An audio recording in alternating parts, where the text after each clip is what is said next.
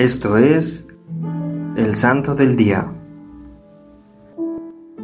Hoy descubriremos la vida de San Macario de Jerusalén. Su vida ocurrió en tiempos en que la Iglesia Católica se estaba construyendo y reconstruyendo en medio de herejías y persecuciones contra los predicadores de la palabra de Cristo. Pero San Macario fue un hombre de importancia capital. De origen griego y nacido en Palestina en el año 250, según se cree, fue obispo de Jerusalén, sucedió a Hernón en el año 314 y vivió hasta el año 335, en la cual terminó su gran obra, la construcción de la primera iglesia del Santo Sepulcro, obra que le había sido encargada por el emperador Constantino el Grande.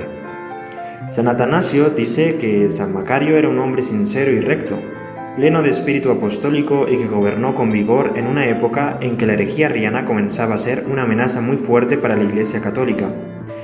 Distintos libros destacan su participación en el concilio de Nicea, defendiendo la voz de los cristianos. Se cree, conjetura muy defendida, que Macario, junto con Eustaquio de Antioquía, tuvo mucho que ver con la redacción del credo adoptado finalmente por el concilio de Nicea.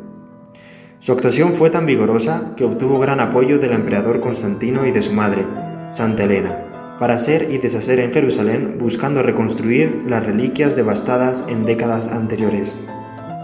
Fue Macario quien estaba junto a Santa Elena, madre del emperador Constantino, cuando ésta descubrió el lugar perdido del Santo Sepulcro, y también estaba con ella cuando se encontraron las tres cruces del Calvario y fue quien la ayudó a determinar cuál era la cruz de Cristo.